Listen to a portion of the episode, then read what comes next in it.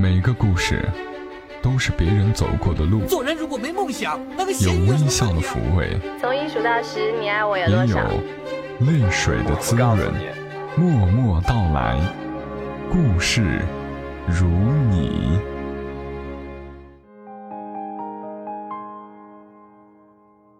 默默到来，故事如你。这里是在喜马拉雅独家播出的《默默到来》，我是小莫，大小的小，沉默的默，来和你聊聊我们平常人身上所发生的故事。小莫有一个很要好的朋友，我们是忘年之交。这个朋友的女儿呢，只比我小两岁。我这个朋友她生得极美，五十多岁的人了。虽然穿着极其朴素、简单，但也掩盖不了她眉眼的光芒。她有着浓密的长睫毛，双眼皮，大眼睛，自然卷的秀发松散的挽着，让人忍不住的要盯着她看。有一次我们聊天，她和我说的一句话我印象很深刻。她说：“漂亮女人很难的，很多事情。”躲着都会找上门。我虽然不是漂亮女人，也没有她这种体会，但是我明白他为什么会说出这句话。作者七毛曾经就写过一个漂亮女孩的故事，我曾经很纠结要不要把这个故事分享出来，但我现在想明白了一件事情：人性本来就很复杂。善恶，我们都要面对。接下来时间就和你分享作者七毛笔下的这个故事。故事的名字叫做《抒情》。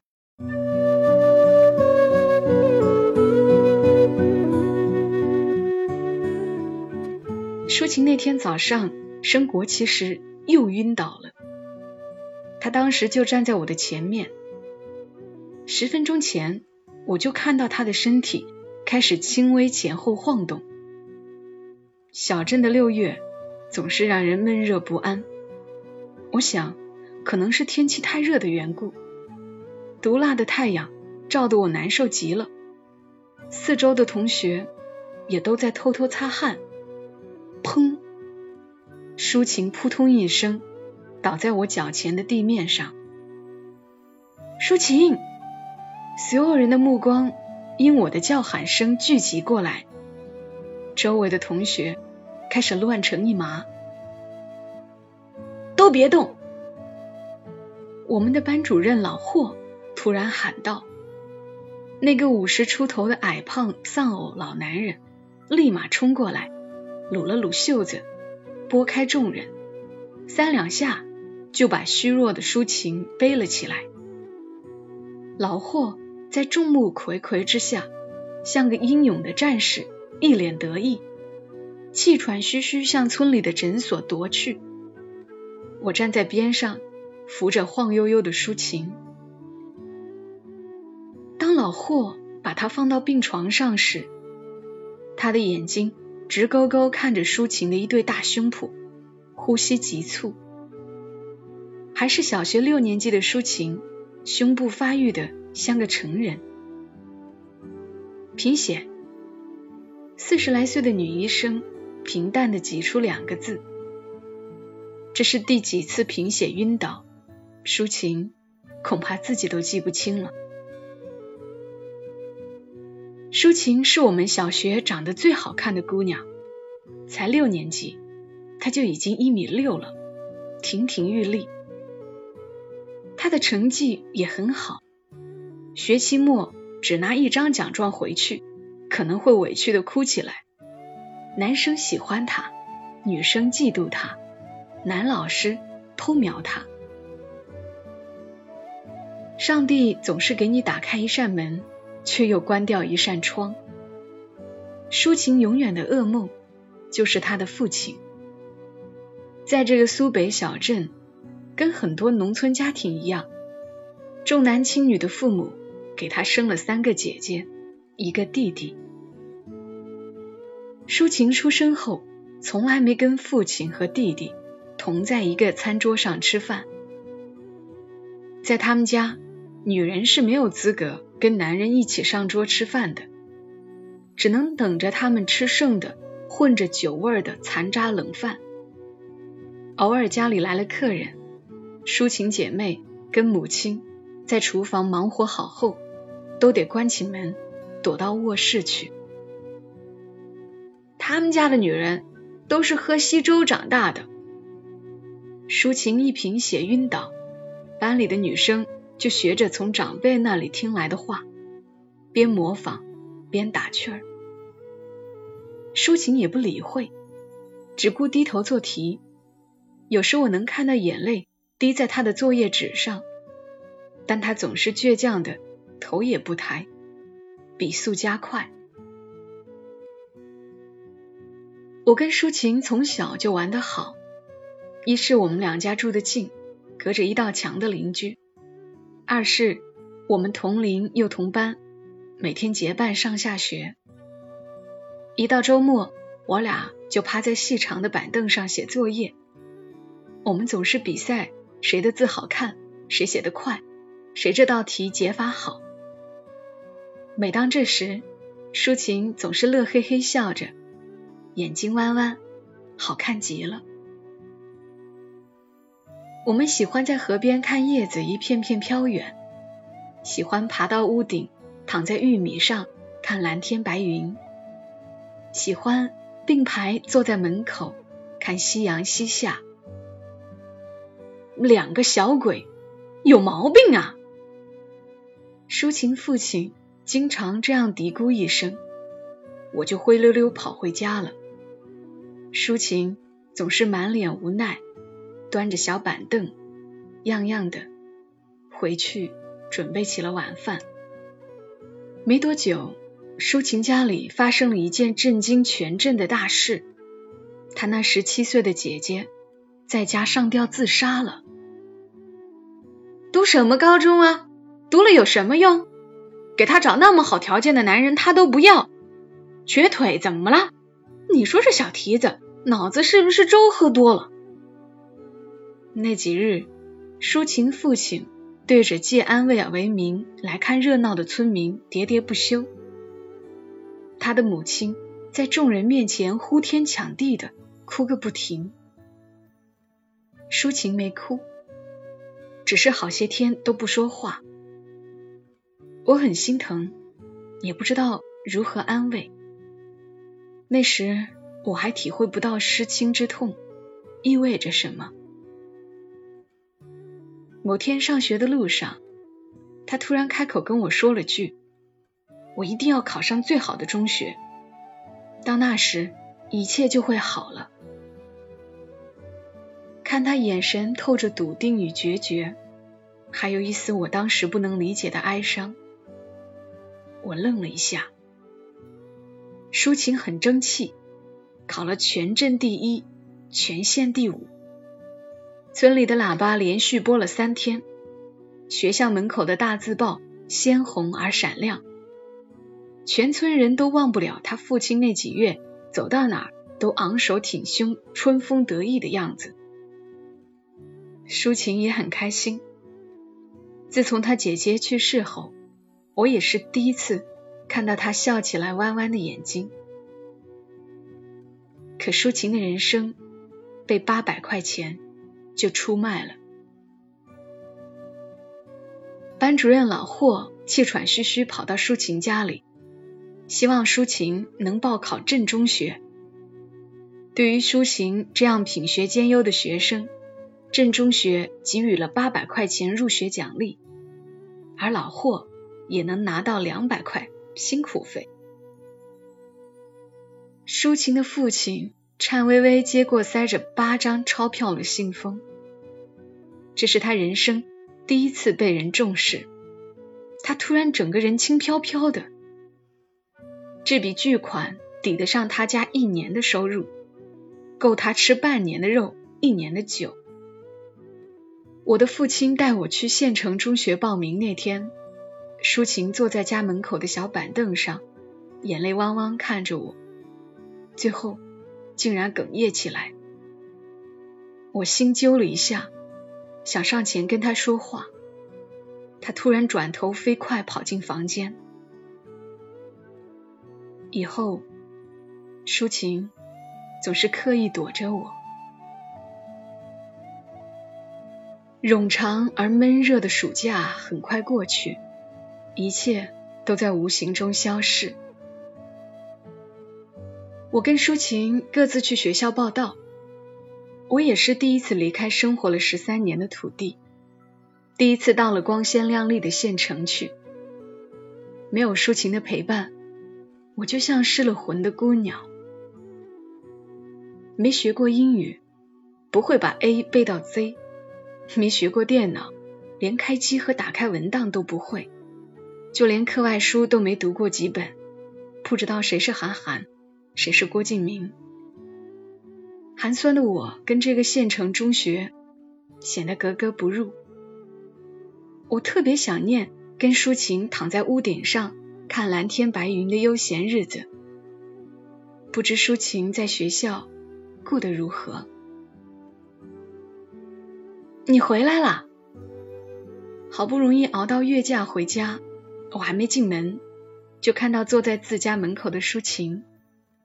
他笑着跟我打招呼，还是那么好看的弯弯的眼睛，我心情一下子变好了。你在写作业啊？看到铺在长凳上的书本，我马上大声回了句。想通过高音量告诉他，能见到你，真开心啊！我们有了聊不完的话，抒情好像过得很好，依然那么坚强上进。他很快适应了新环境，当上了班长，每门功课都很优秀，同学也很喜欢他。这次见他，明显比暑假时开朗多了。他说。我要努力考个好高中，等上了大学，一切就好了。他还是他，我心中的那个坚强勇敢的他。我跟抒情说好，我们每月都要给对方写信。虽然一个月能见上一次，但似乎有很多话迫不及待跟对方分享。那时候很多的小心思。全部写在那些满是褶皱的纸张上，随着岁月慢慢泛黄、模糊、消逝。这次月考又得了第一，不过有道题不该错呀。新来的数学老师很严，我们都不太喜欢他。运动会我跑了八百米，不过得了倒数第一，哈哈。我爸又喝酒了，还打了我妈。那天我哭了很久，我很伤心。你别担心，英语多花点时间练习，慢慢就好了。每次读抒情的信，是我在学校最开心的时刻。我们就这样一直断断续续联系着。可到了初三，抒情的信件越来越少，篇幅越来越短。到最后不给我写信了，我很恐慌。抒情那鬼丫头在学校谈恋爱了，班主任还找到家里。哎，孩子怎么变成这样？丢死人了！他老子气得把他脸打肿了。我跟你讲啊，你好不容易考上县中，要好好学习，听到没有？几个月后。我的母亲无意中跟我说着这些，说完盯着我，等待我的附和。我的脑袋都要炸了，不敢相信这一切。我满是疑惑，把书包一扔，就跑过去找舒晴。他的父亲坐在院子里，抽着一根卷烟，烟雾缭绕，怡然自得，不耐烦的指向一边说。那小蹄子下地干活了，我汗涔涔的跑到他家地头，辽阔的田野上，风吹着庄稼，零星有几人低头忙活。我大声叫着：“抒情！”抒情好像看到了我，立在那里好一会儿，最终还是走过来了。啊，你怎么来了？抒情说话时，眼神有点躲避，脸上还有淤青。他的表情让我猜不出他的心情。他长高了，穿着蓝色破旧的大褂，戴着手套，手臂上套着两个袖套，但那张清秀的脸蛋还是那么美。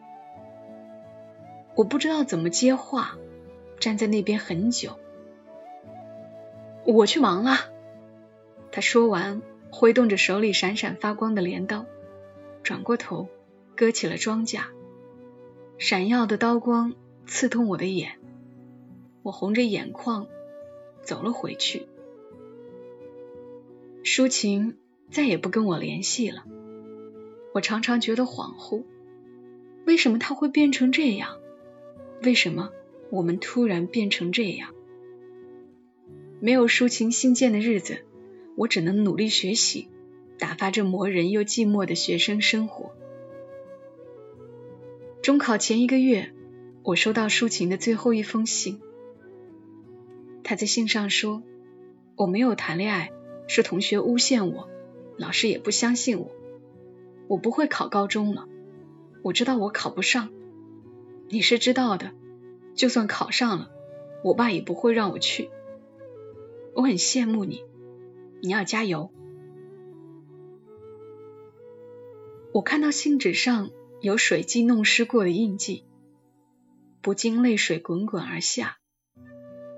过了好一会儿，擦了擦眼泪，收起这封信，继续低头做题。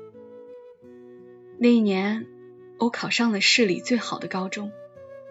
那一年，舒晴没能毕业，就辍学了。她开始去深圳打工，在流水线上消耗着青春。每年春节，我能见上她一次。那么冷的天，她穿着所有工厂打工妹都会穿的艳俗土气的短裙，腿上的黑色丝袜破了几个小洞，脚上套着一双极细的皮靴，头发染成了不怎么顺眼的黄色，但还是很漂亮。路上的男人都在盯着她看。我们站在正街心，不知所措。他先冲我笑，我好像不认识他了。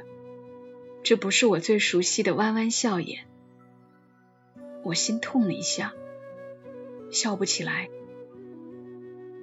身后一个瘦高的男生突然过来搂着他，他有点不好意思，红着脸又冲我笑了笑，说：“这是我对象，不要告诉我爸妈。”说完，更加害羞，眼神躲躲闪闪。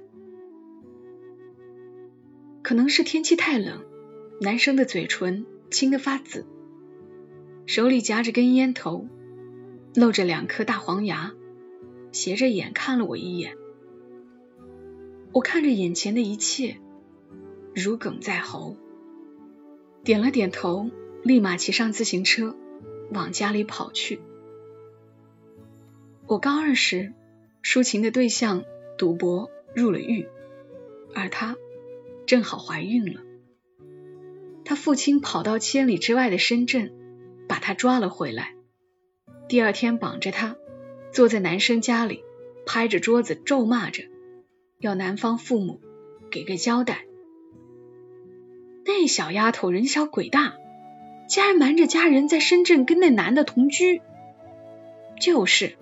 这下好了，肚子搞大了，人又进去了，谁敢娶她啊？看不出来啊，这丫头挺骚的，以前成绩不是挺好的吗？村里人议论纷纷。我走过他家门口，看到他微隆的肚子和哭肿的眼睛，走上前去，想安慰他。淑琴抬头看我，泪光。在他眼眶打转，他张了张嘴，欲言又止，最后还是说了句：“你放假呀？在学校还好吗？在学校还好吗？”不知为何，听到这句，我呜的一声哭了出来。舒晴愣了一下，马上过来拍着我的肩膀，说：“是他晚上偷进我房间里来的，没事的，没事的，一切都会好起来的。”说完，他哭得比我还厉害。后来，舒晴挺着大肚子嫁给了入狱的丈夫。舒晴父亲对于两万块钱彩礼钱非常满意，没过几天就把舒晴送到婆家待产。听说舒晴的女儿一周岁时才见到刚出狱的父亲。舒晴生第三个孩子的那年，我考上了武汉的大学。舒晴后来在镇上摆了个凉粉摊，每天在街头叫卖。偶尔，我假期回家，能从村民的议论中听到一些关于她的消息：丈夫整日游手好闲，出轨、打架，再次入狱。舒晴一人抚养三个孩子，还要养着两个老人。舒晴跟别的男人厮混，一个晚上可以换三个。这女人的床上，男人就没重过样。那是人家长得好看，听说活儿也很好啊，嘿嘿，真是个小骚货呀！我听着这些，五味杂陈，只能沉默。毕业那年，我带着男友回来过年，到了镇上，拥挤的街道，我一眼就看到了那家生意最惨淡的凉粉摊，只是差点没认出来。摊前站着一个肥胖的女人，皮肤黑黑的，是那种常年在田地里干活才有的肤色，看上去像三十多岁。她围着油腻腻的围裙，两手拌着盆里的面团，拿出来时习惯性在脏兮兮的衣服上擦拭一下。旁边一个矮瘦女孩在帮她洗碗。长得跟他很像。舒晴抬头看我，身子定了定，眼神里是我从未见过的空洞、贫乏。他刚想上前开口说话，被一个前来买凉粉的中年男子打断。男人用色眯眯的眼睛打量他，盯着他的大胸脯，看直了眼睛。舒晴随即用手捶着男人的胸口，做撒娇状，然后他们暧昧的笑着。我像被电击了一下，忽然想到那年舒晴晕倒在升旗仪式上，班主任霍老师盯着她大胸的场景。你认识他？男友推了推我问。是啊，我认识。我多想跟他说，他是我们村最好看、成绩最好、性格最要强的舒晴，可我没有。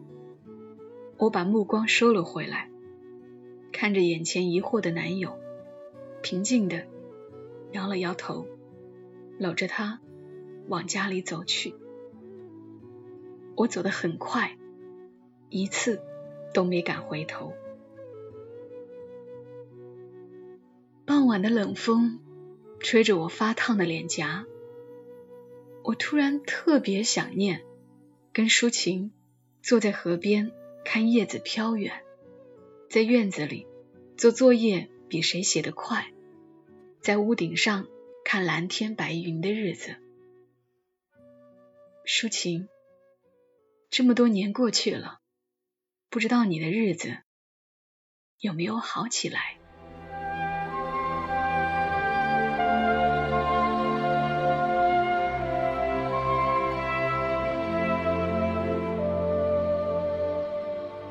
刚的故事来自于作者七毛。读这个故事的时候，我想起了电影《西西里的美丽传说》当中的玛莲娜。玛莲娜被诬告通奸，为她辩护的那个居心不良的律师，他倒是说了一句大实话。他说：“他有什么罪？他唯一的罪过就是太美丽。”我把这句话作为了今天的标题。不可否认，即便是作为同性，我们也会对身边那些异常美丽的女人产生嫉妒，甚至邪恶的断定：太美丽的女人一定不安分。往往逼良为娼的人，还洋洋自得于自己的先见之明。而人生又是最不可能回头的。